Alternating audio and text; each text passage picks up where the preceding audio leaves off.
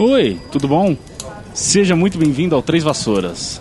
Vá entrando, se acomode, a gente já vai atender vocês. Rosmerta, por favor, separa lá mais cadeira. Sim, sim, é que chegou mais gente do Clube do Livro.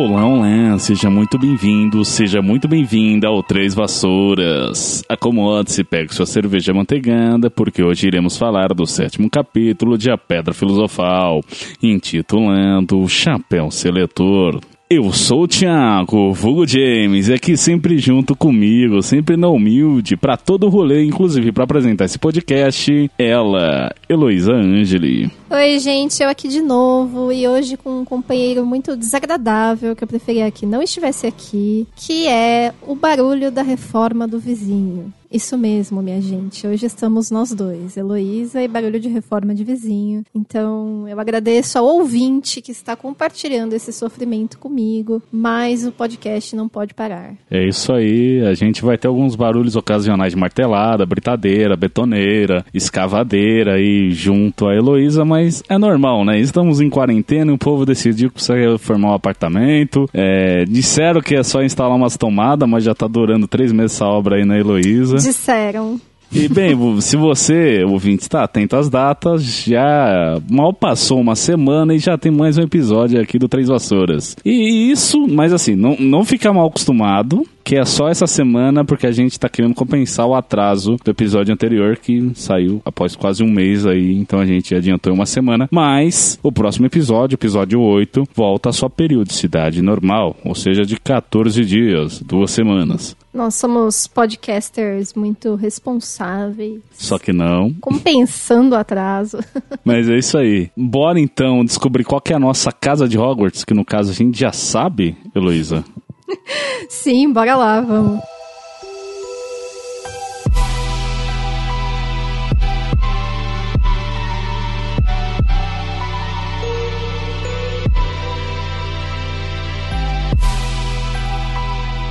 Bom, gente, nesse capítulo, Harry, Rony e os outros primeiro-anistas, aliás, primeiros anistas, eu descobri hoje que a palavra é primeiros anistas, ficam ansiosos com o processo de seleção. Finalmente conhecemos o castelo de Hogwarts. Somos apresentados às quatro casas aí que formam a escola, ao grande salão e aos fantasmas. Descobrimos que a música é uma mágica que transcende todas as que fazemos aqui. E esse capítulo é continuação direta do capítulo anterior, né? No anterior, o Ruby foi lá, bateu na porta. Nesse aqui, já temos a abertura da porta e a revelação de uma bruxa que, segundo o Harry, parece muito severa. Que não é o tipo de pessoa que você tem que arrumar encrenca. Sim, ela mesma, Minerva McGonagall, a professora que também é vice-diretora e diretora da casa de Hogwarts. De Hogwarts, não, da casa da Grifinória. Ela é vice-diretora de Hogwarts, gente. Vice-diretora de Hogwarts, diretora da casa da Grifinória, que a gente já tinha visto lá no primeiro capítulo, que inclusive se transforma em gato e tudo mais, a Animaga.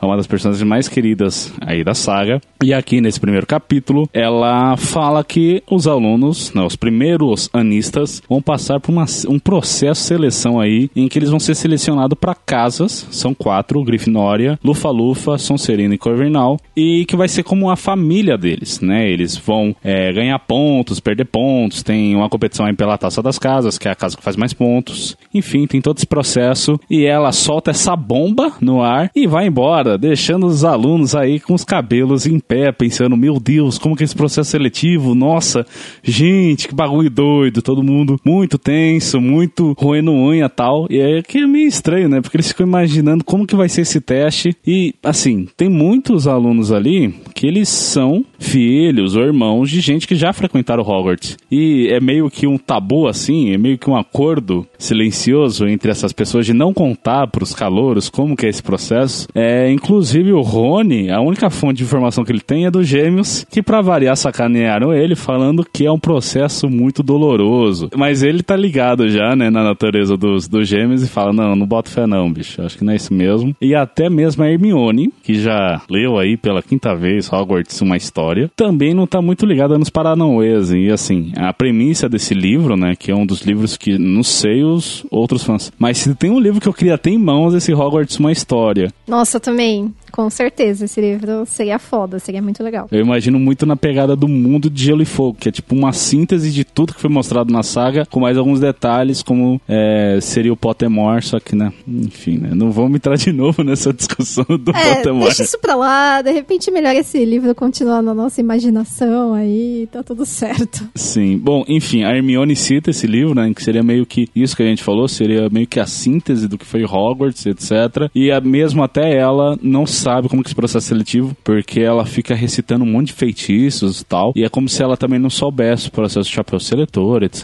que a gente já vai ver mais pra frente. E assim, a Elo pôs aqui na pauta que ela fica assim, gente, mas a Hermione já sabe lançar feitiço? Pera lá. Mas, Elo, tem que lembrar que Hermione Granger, a rainha da porra toda. Se tem uma pessoa que sabe aprender feitiço, na teoria é ela. Tudo bem, depois... É, não sei. Eu acho isso meio estranho, mas ok. E aí, como se já não bastasse todo esse rebuliço, esse nervosismo, esses roer de unhas, de perda de cabelos das crianças, aparece uma coisa que assusta elas mais ainda, que é a aparição dos fantasmas, porque Hogwarts é habitado por fantasmas e parece que é só em Hogwarts, porque todas as crianças ficam muito assustadas assim, falam: "Caralho, mano, um fantasma". E tipo, são bruxos, tá ligado? E aí a gente tem a aparição de dois fantasmas aqui. Um deles é um Frei Gorducho, que vai ser o Frei Gordo, a gente vai descobrir mais pra frente. E o outro parece ser um. Só é descrito que ele tem uma gola de rufos, né? Que é muito daquela coisa da renascença tal. Eu, pelo menos imagino que seja isso, né? Gola de rufos. Seria aí. Não sei, eu associo mais à era vitoriana, mas não manjo de moda. Deixo isso pros modistas aí, pros... Se tiver algum ouvinte modista aí, especialista em história da moda na Inglaterra, conta pra gente. de quando é gola de Rufus. É de 500 anos, porque a gente depois descobre. É 500 anos que ele tem? Ó, oh, spoiler. Tá, não vou falar mais não, nada. ele fala mais pra frente. Ele fala no segundo livro quanto tempo ele tem. Mas não, não, mas nesse capítulo ele fala que faz 400 anos que ele não come, né? Ah, então tá aí. Então já tá a informação aí. Não era spoiler, quer dizer. Ufa. Bom, eu sei que os dois estão discutindo o destino de um tal pirraça, né? E aí, enfim, é discutido sobre esse pirraça que a gente, infelizmente, vai descobrir mais pra frente quem que é ele, né? Pior personagem do livro. Muito irritante. Ah, sim. E aí o, o Frei Gordo, quando ele vê os, os calouros, ele fala, ah, olha, primeiro anistas, primeiros anistas, como vão? É, espero vê-los vocês na minha casa, Lufa-Lufa. Que ele seria o fantasma da casa, né? Quando ele estava vivo, ele frequentou Hogwarts e ele era da Lufa-Lufa. Então, é, é engraçado que fantasma é um freio, é uma coisa que parece um pouco deslocada nesse mundo de Hogwarts. Mas eu acho legal que mostra que os bruxos estavam em todos os lugares, né? Inclusive aí nos conventos. E, bom, eu adoro a Lufa-Lufa, acho esse fantasma bem simpático, assim. Ele me faz pensar naquele, naquela pintura da caixa do chocolate em pó, sabe? Porque ele é o Frei Gorducho. Mas também, assim, esse é outro ponto que é um pouco engraçado, né? Porque eu não sei como é pra você, né? Mas as pessoas mais velhas que eu já conheci, meus pais, meus tios, eles adoram entrar numa nostalgia sobre a época da escola, sobre os professores que eles tiveram, sobre como era a escola, como não era, as reformas que sofreram até hoje, não sei o quê. E os pais dessas crianças não, né? Porque ninguém falou do exame, que poderia aí ter algum combinado, né? Pra deixar surpresa, talvez, mas até parece que não ia ter uns pais mais que iam furar. Não falaram dos fantasmas, é tudo novidade para Harry tudo novidade para todo mundo. Bom, mas independente disso, ali depois de uns momentos de tensão, os alunos são levados ao grande salão. E assim, isso é muito legal, porque Hogwarts é um cenário assim maravilhoso, rico em detalhes. Eu acho que as descrições é, não são cansativas, sabe? Elas ajudam a gente a entrar mesmo naquele mundo, naquela história. E tem vários detalhes do castelo que são importantes para o andamento da narrativa, né? Que não estão lá só pra bonito. mas assim, entre todas essas salas secretas, corredores bizarros carros, armaduras, não sei o que, eu acho que o grande salão é um dos lugares mais bonitos da escola, né? Como a Hermione explica sem ninguém pedir, o teto é enfeitiçado para mostrar o céu. Então, assim, se tiver um céu claro, bonito, eles vão ver as estrelas enquanto comem. Se tiver uma tempestade, eles vão ver a tempestade também. E, sei lá, eu imagino que até daria para fazer uma parada similar com várias telas de alta qualidade, câmeras, né, sem magia. Mas, não sei, para mim teria bom uma claraboy num lugarzinho, assim, num quartinho. Já, já seria bem legal. Eu, eu gosto muito desse conceito que que a Ron ela extrapola, né? Ela pensa, sei lá, naqueles é, igrejas, tipo a Capela Sistina, etc., com aquelas pinturas estonteantes, que é, é justamente para simular o céu e etc. E ela fala, tá, tem isso no mundo trouxa, né? Por que, que no mundo bruxo a gente então não traz negócio que é 3D, tá ligado? Que simule realmente como o céu tá lá fora e dá a sensação que o grande salão ele já é grande. E aí dá uma sensação de infinito no teto, tá ligado? Tipo, eu imagino que deve ser muito massa, muito massa você chegar de manhã, olhar para cima e você tá num, num salão que parece um espaço aberto, tá ligado? Que não tem teto. Meu, deve ser muito louco, porque essas igrejas mesmo, isso que eles faziam, né, de pintar os santos,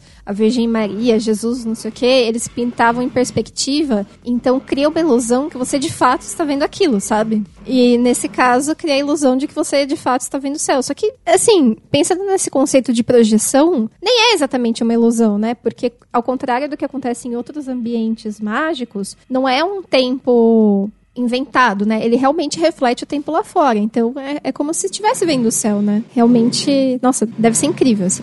Sim. E aí eu acho que. eu ia comentar porque é tudo iluminado a vela, né? Então, tipo, imagino que ou seja um lugar muito escuro mas aí tem o, o, céu, então, tipo, se é de dia e tá. É um céu sem nuvens, então, tipo, é dia dentro do, do salão, tá ligado? Imagino mais de noite que deve ser um BO, assim, o tanto de vela e, e. Não é só vela, também tem umas. Tipo uma pira, que fala? Um braseiro? Não sei, enfim. Imagina a logística para iluminar esse lugar sei, assim, para mim ficou bem mais claro a iluminação e esse conceito todo com o filme, sabe? Nesse ponto eu acho que o filme caprichou bastante, trouxe à vida aí esses cenários maravilhosos. Sim, que é aquelas várias velas flutuando, né? Bem massa. Eu acho lindo, é muito legal. Ela, elas não estão apoiadas. E aí nos cantos tem meio que um, um suportes com os braseiros, assim, é bem massa. E tem lareiras ao longo do salão também, então, tipo, deve ser um lugar bem aconchegante. Eu vi um pessoal comentando que achava que o grande salão era pequeno pequeno e eu acho inconcebível, assim, imaginar o grande salão ser uma coisa apertada, porque, tipo, é muita gente, tá ligado? São quatro longas mesas dispostas e o nome do lugar é Grande Salão. Como que o grande salão vai ser pequeno, tá ligado? Adoro. Não, mas é que eu acho que é grande salão porque é uma parte do castelo, né? Hogwarts é um castelo. E acho que nos castelos tinham esses cômodos, sabe, cômodos típicos de castelo. E esse seria o salão principal, por isso que ele é o grande salão. Eu acho que ele poderia se chamar salão principal também, sabe? Uhum.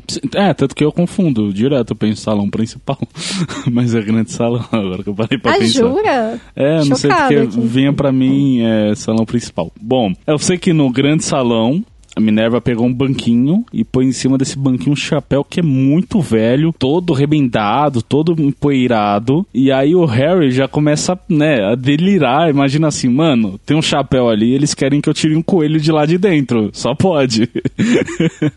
tá ligado? E aí ele até pensa, nossa, esse chapéu, mas chapéu tá muito largado, tá muito velho, né? Olha, se fosse na casa dos Dursley, a tia Petúnia nunca ia deixar esse chapéu entrar lá dentro, né? E aí a gente, obviamente, para um, surpresa de um total de zero pessoas, o chapéu não é um chapéu comum, é um chapéu mágico, né? E aí o chapéu não só começa a falar, como ele começa a cantar. E aí ele explica qual que é o propósito dele, né? E aí o grande X da questão, a grande mágica que precisa acontecer para a seleção das casas é simplesmente cada calor ir lá, experimentar o chapéu e o chapéu vai dizer a qual casa esse calor pertence. É, assim, eu gosto bastante do conceito do teste, do chapéu seletor e tal, mas eu admito que a primeira vez que eu li esse livro, eu, eu já dei uma desanimada, assim, quando começou com esse negócio de música. Que o chapéu canta uma música e tal. Nossa, mano, eu achava esses negócios de musical muito chato, assim, quando era criança. Hoje em dia eu até curto, mas de criança, assim, eu tinha maior preguiça dessas coisas. Especialmente num livro, né? Porque você tá lendo a música, qual que é a graça disso, né? Aí eu já fiquei, nossa, meu esse livro vai ser cheio das musiquinhas, vai ser muito chato. Mas felizmente nem era.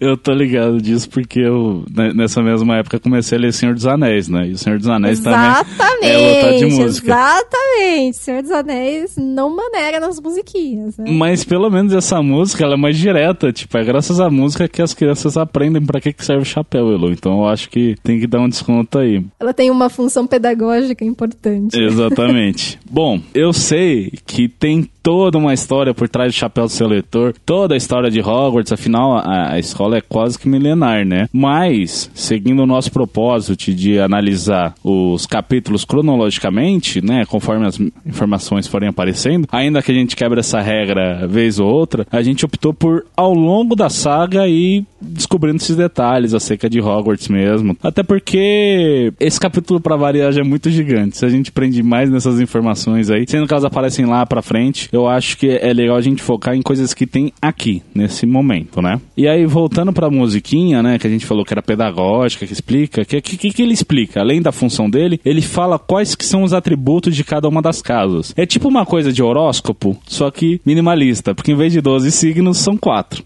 né? Ah, mas no Japão tem o, o, negócio que é. Como que é? Do tipo sanguíneo? São quatro tipos sanguíneos também, né? Com variações, né? Não, mas eu acho que, assim, eu não conheço a fundo esse aspecto aí da cultura japonesa, mas tem um negócio que se você for do sangue A, você vai ter X características de personalidade. Se você for do sangue AB, vai ter outras características. Acho que o sangue AB sofre preconceito. E eu nunca vi, é, assim, que tivesse alguma diferença de ter o RH positivo ou negativo. Mas tá aí, ó, horóscopo resumido, só tem quatro também. E é legal que dá pra fazer uns paralelos bem de horóscopo mesmo. Eu, particularmente, não sou muito fã de zodíaco, horóscopo, essas coisas. Sou bem chato, mas eu acho legal é o simbolismo da coisa, assim, sabe? De entender que alguns é, signos são no elemento terra, outros são no elemento água, etc. E é legal que dá pra aplicar esse simbolismo, né, essas analogias também às casas de Hogwarts. Com certeza, mas as casas de Hogwarts, elas também têm um pé, uma referência mais forte, assim, naquele negócio dos temperamentos medievais, que são quatro, né? Que são os sanguíneos, melancólicos, fleumáticos e eu não sei qual é o outro. Mas eu sei que os lufanos seriam os, os fleumáticos, a Grifinória seria os sanguíneos e assim por diante. A Corvinal são os melancólicos e a Sonserina é esse que me fugiu, assim. E aí, é, na, na, Idade Média lá, eles falavam que os sanguíneos tinham muito sangue, que os fleumáticos tinham muito fleuma, seja lá o que for isso. Que esse que eu não lembro é a bile negra. É, é uma maluquice. Então, assim. Elo, esse, isso aí seriam meio que os líquidos que o corpo humano produz, de que você tava falando. E aí a fleuma é. O que é a fleuma?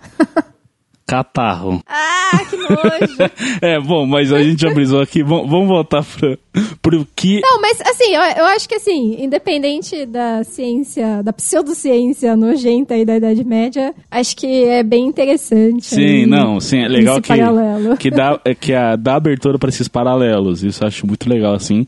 Até porque expande pra uma coisa que a própria Rowling parece não ter pensado, porque ela simplesmente é uma coisa muito dicotômica, de bem versus mal, né? De Grifinória são os bonzinhos, a Sonserina são os malvadões, Corvinal e Lufa-Lufa em segundo plano. São os figurantes e pronto. É, não, mas eu acho que acho que ela precisava fazer né, essa dualidade aí, né? Não, sim, nesse primeiro livro sim, mas pô, depois explora mais as outras casas, caramba. É, seria legal mesmo. Enfim, vamos, vamos para as definições que a gente tem aqui nesse capítulo. A Grifinória ela é descrita como sendo a casa onde habitam os corações idômitos. E, ou seja, os moradores dessa casa seriam aqueles que são nobres, ousados e de sangue frio. É o famoso meteu louco.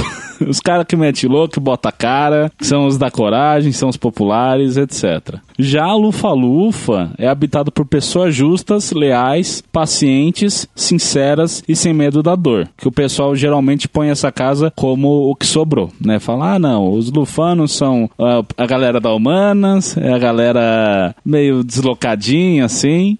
O que não acho que se aplique, mas suave. Aí a galera da Corvinal são os nerdão, são os caxias, são a galera metida esperta. Por quê? Ela é habitada por gente inteligente, dita sábia, né? A casa dos que têm a mente sempre alerta. É, e aí a gente dá a impressão que só os caxias que vão para lá, né? Só os espertão tal. Sendo que mais pra frente isso vai quebrar com os personagens que vão aparecer aí, né? Eu acho, é mais, eu acho que todos os personagens da Corvinal que aparecem pra gente, nenhum deles parece ser inteligentão, assim, né? Nenhum parece ser. Aquele maluco do TikTok que sabe responder as perguntas dos perguntados, que sabe quem foi Samuel Coach, que ano que não sei o que. Você viu esse cara? Não. Que todo mundo tava achando ele inteligente simplesmente porque ele sabia responder um monte de pergunta genérica. Ah, não, isso é memória. Mas eu acho que isso vai exatamente contra a inteligência da Corvinal. Eu acho que quando você usou a palavra sabedoria foi muito bom, né? Porque eu acho que a inteligência da Corvinal não é simplesmente uma inteligência de, ai, nossa, eu li aqui uma pilha de livros e decorei um monte de informação. Eu acho que tem muito isso assim, da interpretação, da interpretação também da experiência, sabe? De uma inteligência que não é só teórica.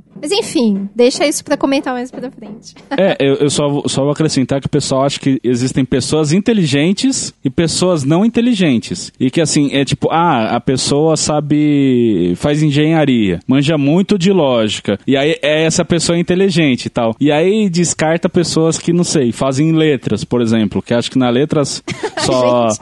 que nem a gente, sabe? Quando esquece que existem pelo menos seis tipos de inteligência. Então tem a lógica, tem. Eu não vou lembrar agora todas. Mas não é porque algumas pessoas parecem inteligentes, porque elas são mais aptas para algumas coisas, que as outras não vão ser. Cada um tem a sua área de conhecimento, a sua área de domínio. E, e- é claro, tem gente que consegue abranger isso para mais coisas. Mas, enfim, né? Eu sei que a pessoa que era pra ter ido pra Corvinal, que se encaixava nesse perfil, é a Hermione. E ela não foi.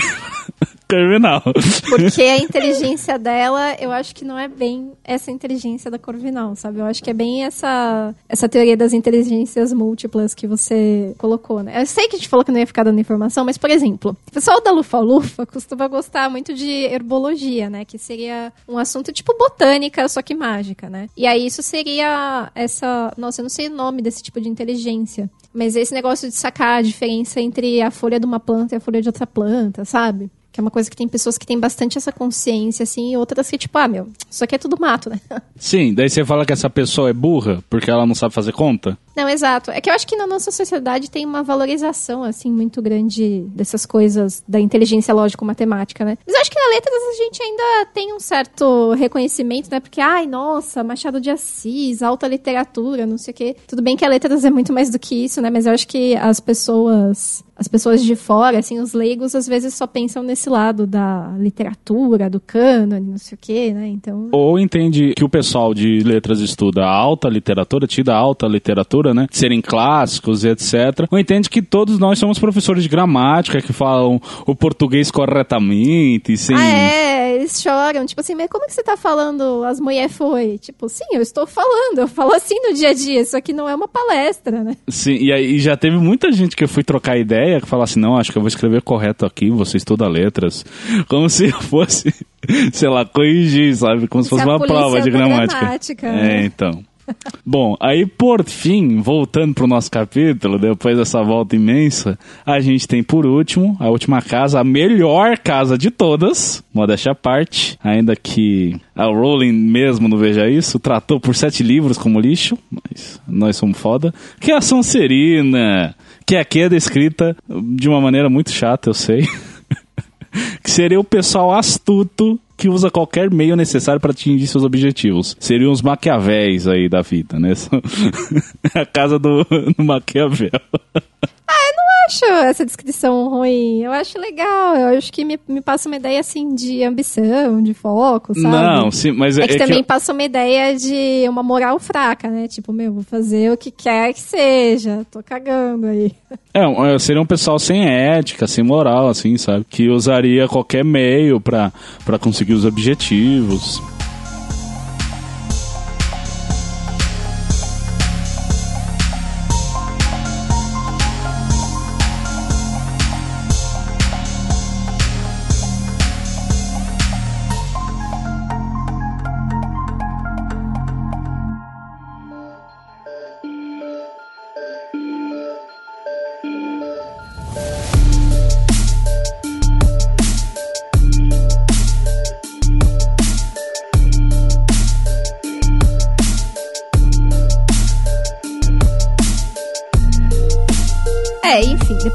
Chapéu explica tudo isso aí, o pessoal fica inteirado do que cada casa, de características gerais aí das casas, do que os aguarda. Eles começam a ser chamados por ordem alfabética, considerando o sobrenome para vestir o chapéu, né? Então, assim, no caso do Harry, ele vai ser chamado na, na letra P, porque o nome dele é Potter.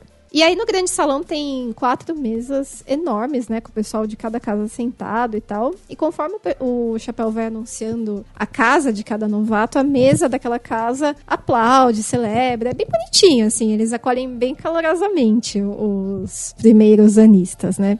E aí Harry nota que os maquiavélicos sonserinos, eles parecem pessoas desagradáveis. Mas ele mesmo considera assim, se não é um bias, né, se não é um viés que ele já tá carregando porque ele só ouviu coisas negativas sobre essa casa até agora. E aí ele percebe também uma coisa muito curiosa. Tem algumas pessoas que o chapéu assim mal encosta na cabeça, ele já anuncia a casa. E tem outras que ele fica ali refletindo, ele leva um tempo, né? Das personagens que a gente encontrou lá na viagem de trem até Hogwarts, o Draco Malfoy, ele, assim, o chapéu é desse. Nem encosta, já tá gritando Sonserina. Grande surpresa.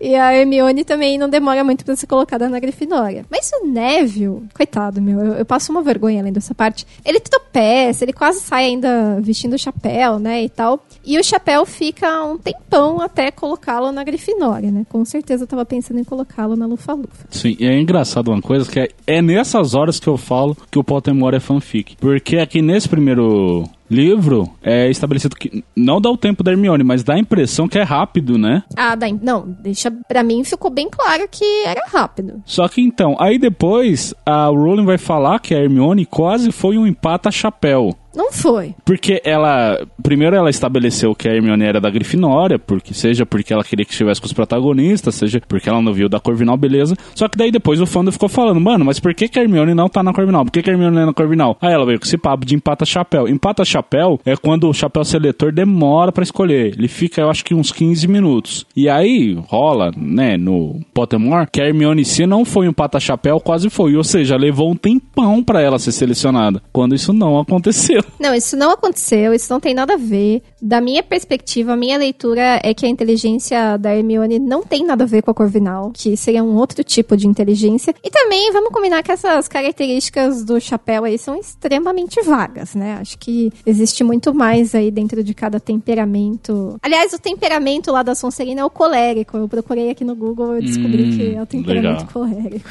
Legal, legal. Mas é que assim, dá a entender que se entram por ano 40 alunos, mais ou menos. E é que eles são distribuídos igualitariamente entre as casas. Porque a gente tem algumas noções disso, de tipo, o dormitório dos meninos. Parece ser cinco, cinco camas, né? Então dá a entender que por casa entram cinco pessoas. E aí tem que distribuir entre as casas. Não, que, que entrariam 10, né? Sim, seriam 10, 5 e 5, né? 5 meninos, 5 meninas por casa, entre quatro casas 40 alunos. E aí, o quanto da seleção do chapéu seletor seria embasado realmente nos atributos da, das pessoas que entram e o quanto ele precisa distribuir entre as camas que tem para cada salão comunal, tá ligado? Ah, mas eu acho que o salão comunal deve ser adaptável, assim, né? Até porque pode ter uma casa que entram mais meninos, outra que entram mais meninas. Mas realmente, eu acho que ele tem que levar isso em consideração, né? Ele tem que dividir ali de acordo também. Olha aí, é uma coisa que eu nunca tinha pensado, James. É, é, e aí a gente tem que levar em conta também que não existem, da mesma maneira que o pessoal critica signo, que não existem só 12 personalidades, também não existem só quatro personalidades no mundo Nossa, bruxo. Não. Mas aí é porque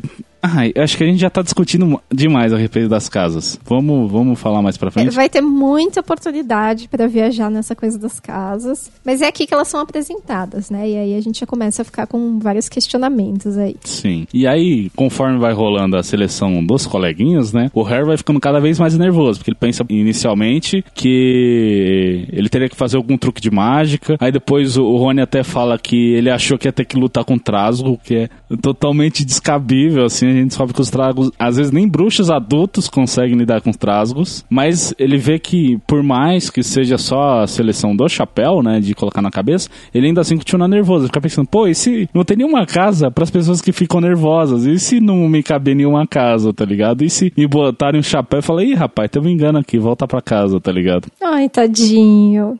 Até que chega a hora do Harry pôr o chapéu, ele vai lá, é posto chapéu seletor, e aí o chapéu vê que o Harry poderia ir para duas casas. Ele poderia ser da Grifinória, mas ele também poderia ser da Sonserina. E aí o Harry fica só sussurrando: Sonserina não, Sonserina não, porque até agora só foi mostrado para ele que o pessoal da Sonserina é do mal, é evil, é Lorde das Trevas, na véia, cara, é rock and roll. Aí tem uma fala do chapéu que é muito icônica, que eu quero até citar aqui, porque é top, eu gosto dela. Que é a seguinte: tem certeza? Você poderia ser grande, sabe? Está tudo aqui na sua cabeça e a Sonserina lhe ajudaria a alcançar essa grandeza, sem dúvida nenhuma, não?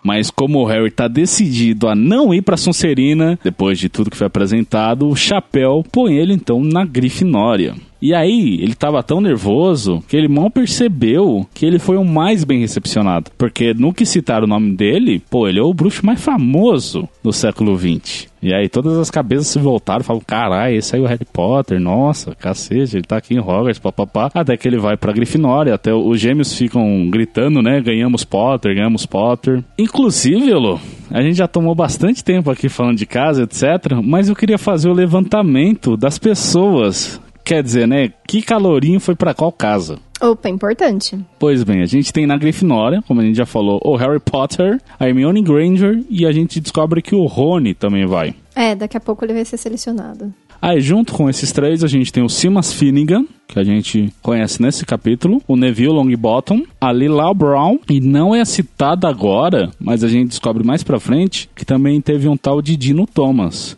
Na Sonserina, a gente vai ter o Draco Malfoy, para variar, né? Uma tal de Mila Busroad, a Pansy Parkinson, que no capítulo só é citada como Parkinson, só depois que a gente vai descobrir o primeiro nome, e nem fala para que casa que ela foi, mas a gente sabe que ela é da Sonserina. Aí tem um tal de Blas Zabini, que a gente depois descobre que é Blasio Zabini, acho que teve uma confusão aí na, na, tradução, não sei. E aí uma coisa interessante é que nem o Crab nem o Goyle foram citados nesse capítulo. Na verdade, quando o Draco é selecionado, o narrador nota que ele vai se juntar aos amigos Crab e Goyle, que já estavam sentados na mesa da Sonserina. Ah, então eu que não me toquei. Então foi citado. É que é, é assim, eles não, não mostram eles sendo selecionados, né? Uhum.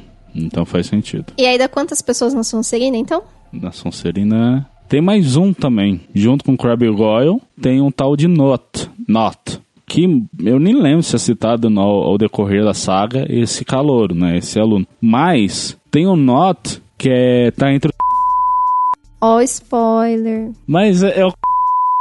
Eu só... Esse livro não tem. Eu sei. Bom, tem um seguidor do Voldemort. Nossa, que pesado. Bom, e aí, só é citado Not. Eu não sei se depois ela veio a colocar na, na como seguidor do Voldemort, etc. Seja como for, dado a, a, linha de raciocínio dela, eu entendo que ele foi pra Sonserina, mesmo que seja citado depois. Então ele tá na Sonserina aqui. E aí a gente tem na Sonserina 7. Note, um nome para lembrar aí durante a nossa leitura atenta dos livros. E aí, seguindo, a gente tem o Terêncio Butt, o famigerado Terêncio Butt, que eu tinha falado que era da Lufa Lufa. Geral ficou Agora ofendido. você sabe que ele é da Corvinal. Aí a Mary Brocklehurst, que eu acho que nunca mais é citada. E aí tem as gêmeas Pátio. E é só citado Pátio e Pátio, se não me engano, Pátio. E aí, enfim, só depois a gente descobre que uma foi pra Grifinória, inclusive eu esqueci de citar aqui, que ela tinha ido pra Grifinória, e a outra foi pra Corvinal. E aí tem a Lisa Turpin, que só é citada nesse capítulo, depois ela não aparece mais, nunca mais assim. E aí, por último, na Lufa Lufa a gente tem Anna Bolt, Susa Bones, o Justino Fintflat e no segundo livro vai aparecer um rapaz que é amigo do Justino, que inclusive vai encher o saco do Harry até umas horas. Mas ele, eu não lembro agora de cabeça qual que é o sobrenome dele, etc. E eu nem sei se ele realmente é do mesmo ano do Harry, se entrou um ano depois. Aí tem mais alguns nomes que só aparecem no capítulo e a gente não sabe para que casa foram e são completamente esquecidos no churrasco. Eles nunca mais aparecem no livro também. Aí tem uma tal de Morag MacDougall, que esse sobrenome vai ser citado de novo no Pottermore Mas o primeiro nome vai ser uma tal de Isobel, que também não é falado qual é a casa, etc. Enfim, fica essa confusão se seriam irmãs, se é a mesma pessoa que o Rowling esqueceu e mudou o nome depois. É, junto com ela tem um tal de Moon, que o pessoal teoriza que seja a Lily Moon, que para variar também é do Pottermore. E aí seria a Rowling fala que ela pensou nessa Lily Moon antes mesmo de sequer imaginar qual seria o nome da mãe do Harry. Diz a Rowling, né? E aí, essa ideia de Lily Moon seria ah, uma pessoa aluada, que nem é o que vai ser a e essa parte eu vou bipar. Quem sabe que é a personagem aluada feminina aí do quinto livro vai saber do que eu tô falando. Quem não, a gente descobre lá. Aí depois aparece um tal de Perks. Eu pesquisando, achei uma tal de Sally Ann Perks. Que também, como eu já disse, não aparece depois. E tem mais um nome totalmente jogado que é só Sarah. Sim, simplesmente tá escrito lá, Sarah. Aí eu pesquisando, tem uma tal de Sarah Kempston, que aparece nos livros, mas é só no Prisioneiro de Azkaban. E assim, essas personagens são tão esquecidas que tem um evento no quinto livro que são dos nomes, né? Que são aqueles exames lá que a gente comentou no capítulo do Guardião das Chaves, etc. E nenhuma dessas personagens aparece para sequer fazer os exames. Aí das duas, uma. Ou a Rowling realmente esqueceu dessas personagens, ou teoriza-se que elas não puderam realizar os nomos no dia, que todo, todo os demais fizeram, ou elas repetiram de ano.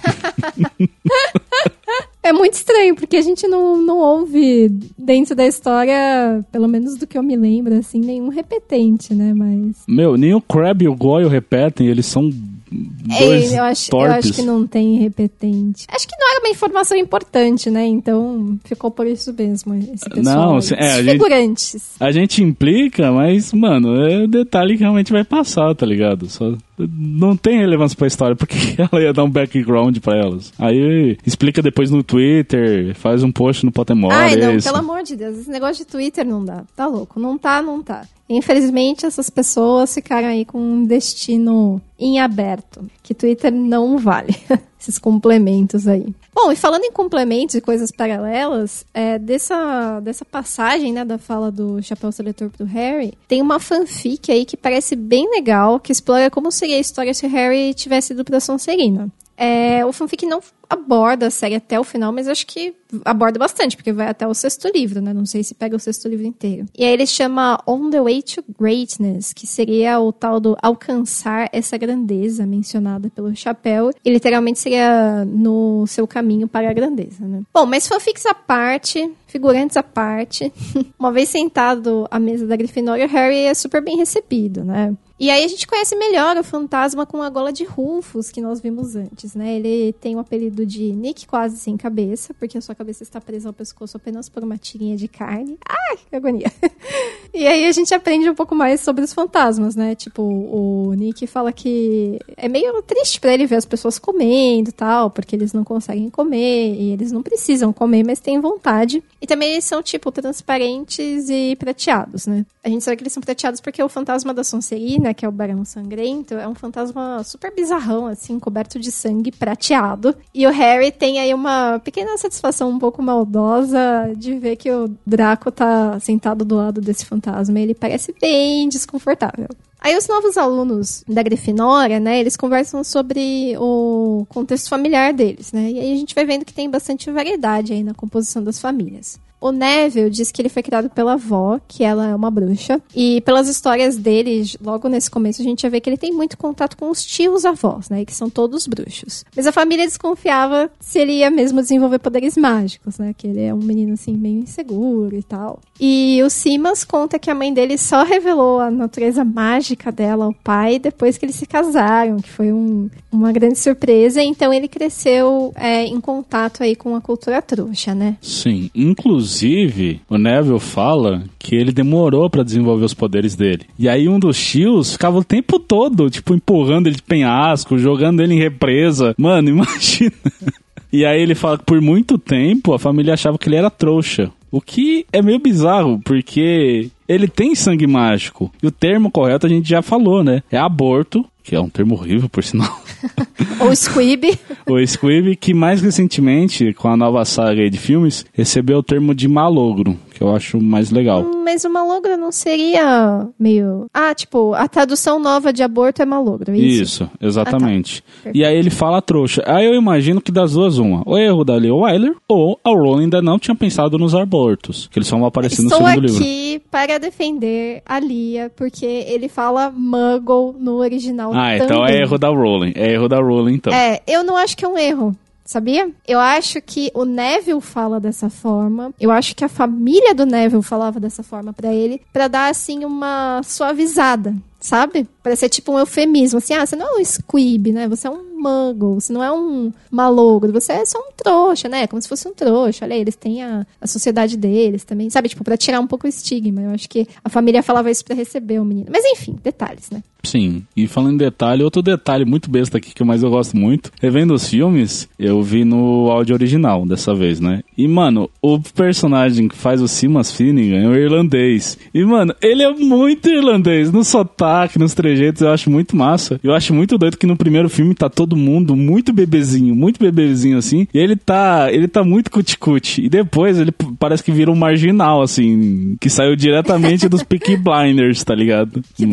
É, achei muito massa isso dele. Mas enfim, outra coisa que é legal é a comida que é servida, né? Porque ela aparece magicamente dos pratos. E, meu, é primeiro dia do ano letivo, então é um banquete, assim, é, é o melhor que a culinária inglesa pode oferecer. Então a gente tem bastante carne, bastante batata, preparada de vários jeitos. A gente tem um tal de gravy, que é traduzido como molho, né? A anotação aqui da Heloísa, que sempre ouve no original. Eu acho Ah, engraçado. é um, é um troço que os, os ingleses adoram, esse negócio de gravy. É tipo, o gravy, assim, tecnicismo da gastronomia, eu não sei se o gravy é exatamente um molho, mas pra um leigo é meio similar mesmo. Sim, eu sei que é, na tradução ela põe ketchup como se fosse assim, nossa, caralho, que molho, tipo é um baita molho o ketchup, tá ligado?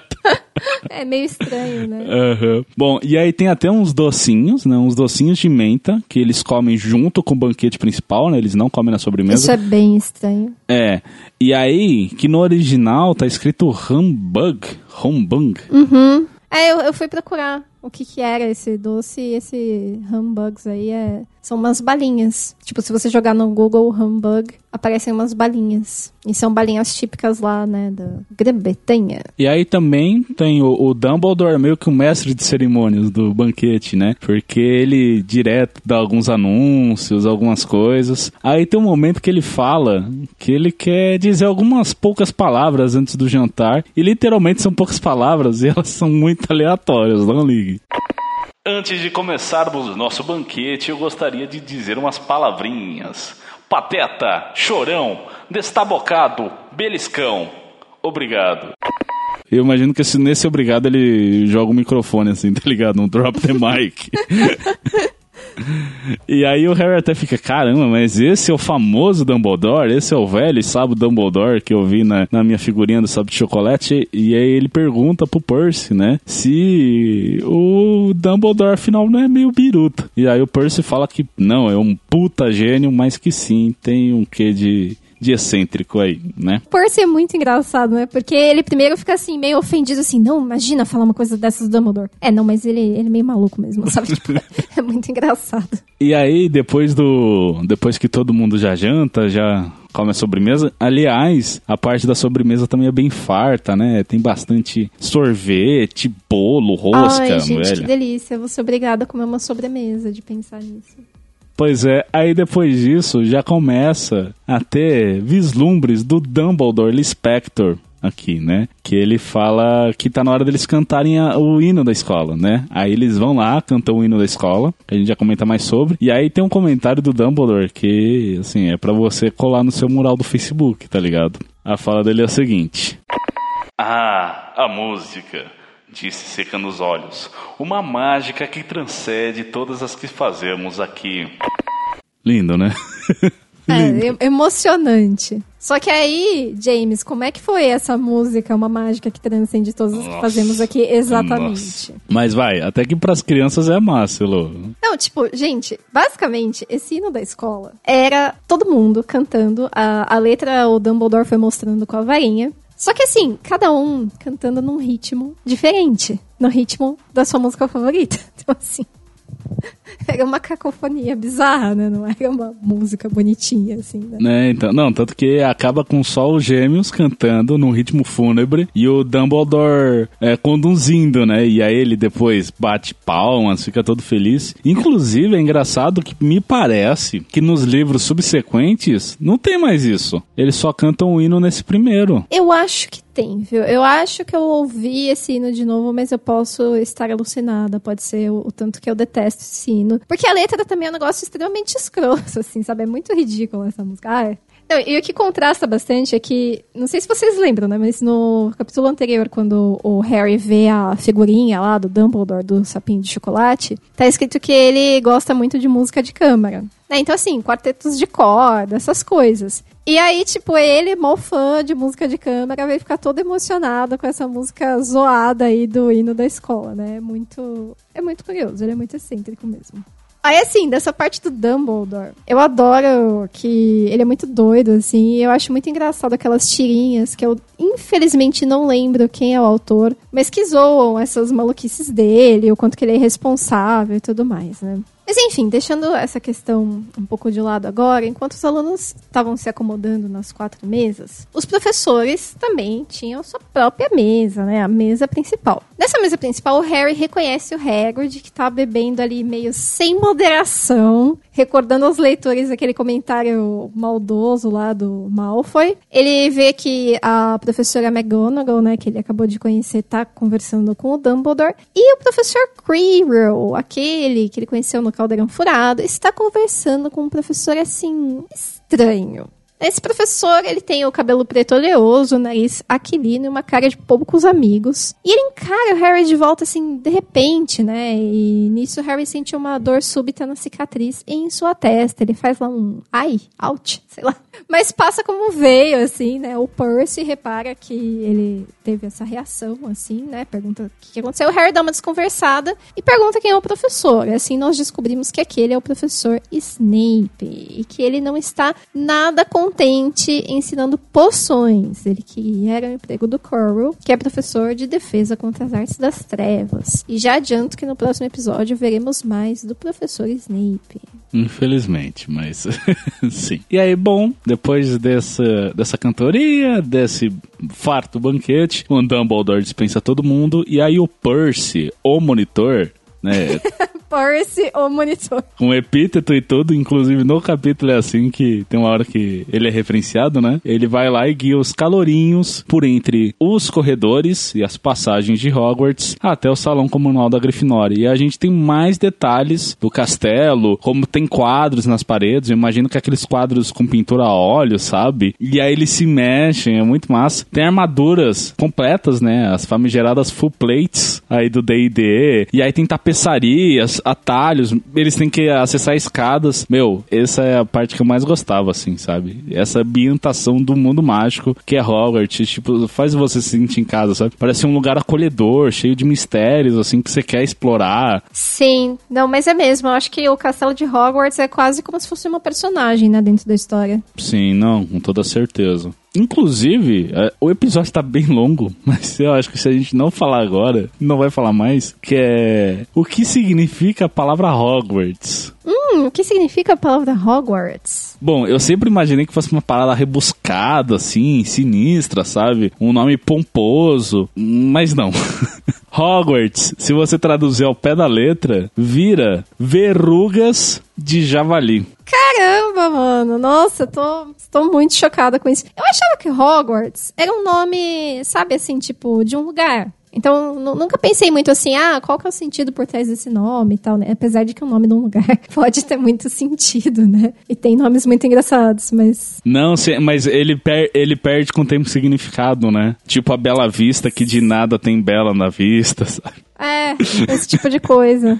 Mas é, é hog, é javali, e wart é verrugas. Então fica verrugas de javali. Curioso, curioso. Inclusive se explica porque pelo castelo tem tantas a, ah, estátuas de javalis aladas espalhadas, né? Ah, e pena que só o Hogwarts uma história para nos explicar mais a fundo essas questões, né? Que nunca veremos. Mas fica aí pra imaginação e pros fanfics. Bom, aí o Percy, conforme tá guiando os calouros, ele tromba com Pirraça. E quem caralho é o Pirraça? Pirraça é o poltergeist do castelo. E ele é a coisa mais irritante que existe nos livros, porque ele simplesmente tá arrumando confusão com todo mundo. E assim, Mano, por que, que tem um poltergeist? Por que, que eles não expulsaram esse maluco, tá ligado? Qual é o sentido? Qual é a função dele dentro da história? Porque ele não move nada, ele só enche o saco. Ele só. Eu, eu nunca entendi, assim, e não dá nem pra dizer que ele é um alívio cômico, porque as piadinhas que ele faz são coisas assim, bem de criança irritante, assim, criança mimada que não tem limites. Exato. São as coisas mó chatas, assim, nem é engraçado. Não, e isso aí é um dos acertos do filme, porque ele nunca apareceu em nenhum filme. E não Ah, faz sério? falta. É, não. Ele tem É, no você jogo. vê como ele era importante. É, pois é. E aí parece que a única pessoa que consegue controlar o pirraça, né, nas traquinagens dele, é o Barão Sangrento. Mas aí, bicho, até eu ia ficar com medo do Barão Sangrento. Esse fantasma bizarro de olho parado, banhado em sangue. Imagina o que que acontece. Por que será que o Barão Sangrento tem sangue, né? Quem sabe um dia descobriremos. E aí o capítulo termina com eles chegando por fim ao salão comunal, que, meu, é, parece ser o lugar mais gostoso pra você puxar um livro ou trocar ideia com seus amigos depois das aulas, né? Que é, é- é justamente isso, uma sala com lareira, várias poltronas, mesas, assim, parece um lugar bem confortável. Inclusive, ele fica em uma das torres de Hogwarts, então pelas janelas dá pra ver os entornos do castelo, deve ser uma imagem linda, assim, de se ver. E aí eles, os meninos vão direto pro dormitório, dá cinco minutos, tá todo mundo puxando o ronco, porque foi um dia cansativo, o dia inteiro no trem, mais um banquete farto. Enfim, mil e umas emoções aí, até a escolha das casas. E aí o capítulo encerra, né? O, o- o último parágrafo é descrevendo o pesadelo que o Harry tem, que ele se imagina com o turbante do Quirrell e o Malfoy tá zoando com a cara dele, e encerra com ele encarando o Snape. E aí esse sonho é só pra estabelecer que o Harry ficou com medo do Snape, né? Que ele entende que o Snape é uma figura má. Mas esse sonho não é só pra isso, né? Vamos lembrar que nesse sonho o Harry está conversando com o turbante do Quirrell, né? Que ele tá vestindo e conversando com esse turbante. E que o turbante fala pra ele que ele tem que se transferir para a Sonserina, que o destino dele está na Sonserina e tal. Então, assim, acho que é um detalhe bem relevante desse sonho aí. E é muito estranho, né? Porque o narrador fala que o Harry não lembra desse sonho. Então a gente teve um conhecimento de uma coisa que o Harry esqueceu. Sim, é o famoso foreshadowing. que ela plantou pra vingar nesse mesmo livro, e mas nem a própria protagonista se lembra. Mas eu acho que fica, tipo, ele não lembra ativamente, mas fica, tipo, no subconsciente dele. E, e- mas assim, me deu a impressão também que ele entende que o Snape é mal. De alguma maneira, o cara é. Como é pintado, né? Porque o Harry no que encara o Snape sente dor na cicatriz, que é o mau presságio. Primeira impressão que, que causa, né? De, de ser um cara ruim, porque ele dá aula de poções, mas ele quer o cargo de defesa contra as artes das trevas. Aí mais pra frente o Snape só maltrata ele, tá ligado? Então é tudo pra pintar que ele vai ser o vilão dessa, dessa, desse primeiro livro. Uhum. É, na verdade, já que você mencionou do que acontece mais pra frente, eu só queria deixar registrado que sim, o Snape é mau. E aí a gente encerra aqui o, o capítulo. Saberemos mais das maldades de Snape no próximo capítulo.